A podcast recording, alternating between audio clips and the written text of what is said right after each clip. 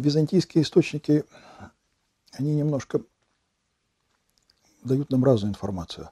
Часть из них, которые описывают события, допустим, VII века, это описание той расстановки сил, которая происходит при распаде западно-тюркского каганата, и они пишут, где находятся болгары, где находятся хазары. Но здесь один момент, связанный вообще с византийской географией, они опираются на античную традицию и используют часть названий, ну, в частности, рек, э, взятых из античных источников, еще, скажем, из Птолемеевской географии, ну, и так далее, и так далее. Вот.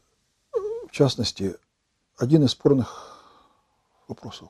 Какую территорию занимали болгары и где кочевал хан Кубрат?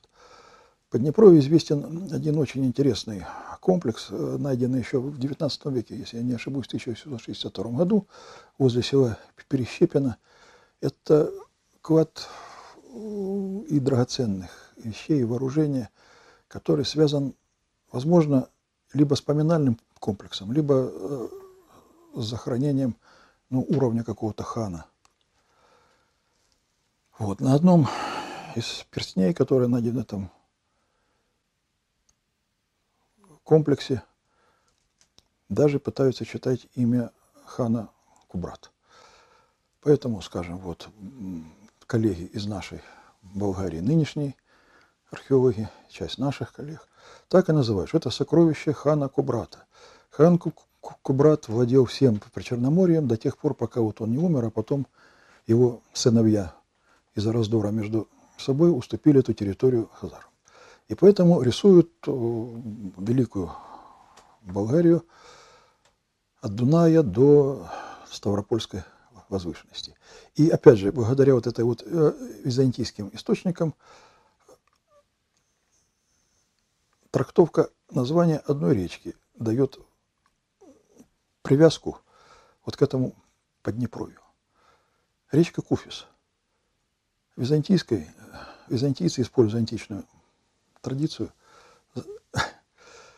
ее назвали, но в античной традиции это название носило две реки – Южный Бух и Кубань. И вот что имели в виду византийские авторы, непонятно. И вот от трактовки вот этого одного названия строится очень много. Есть еще источники, связанные с армянской географической традицией церковной, которые обращались к народам, которые жили здесь вот за Кавказским хребтом, но они вынуждены были их хотя бы описывать, потому что те войны, которые шли за Кавказе, туда приходили и хазары, и тюрки, и там они воевали с арабами, ну а перед этим с Персией, с Ираном. Вот, получается, это, такой момент. И потом, финальное, что мы знаем, это вот уже наставление сыну, которое написал Константин Багрянародный об управлении империей. Вот там он написал уже народы, но он писал уже в X веке. Есть отрывочные сведения, которые связаны с противостояниями Византии Хазар в Крыму. Опять же, они сохранились в таких вот обрывках всяких церковных историй. Поэтому очень неровно это все представлено, и нет ясной картины, а иной раз и привязок. Ну, из-за этого, скажем, возникают иной раз очень такие фантастические теории. Вот э, в Крыму долгое время работал археолог, ну сейчас его не стало, Иван Авенирович Баранов, который исследовал э, памятники раннесредневековые в, в предгорьях со стороны Степного Крыма, в частности, там такое поселение, как Тау-Кипчак, вот, ну, он двигался вслед за теорией Светланы Александровны Плетневой, что это вот оседавшие болгары. Сейчас стало ясно, что это провинциально-византийские поселения, тоже, возможно, разноэтничные, но никак не осевшие как кочевники, ну, неважно. Но зато он в литературу ввел -то такой термин, как «большое кочевое кольцо болгар». По его теории, бедные болгары должны были круглый год кочевать вокруг Азовского моря.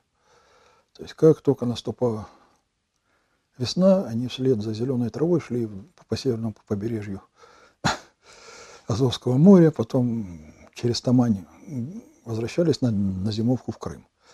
Ну, в общем, не жалел он ни, ни лошадей, ни людей. Ну, вот такая вот теория. Ну, подтверждения этому нет, естественно. У нас все складывается немножко по-иному.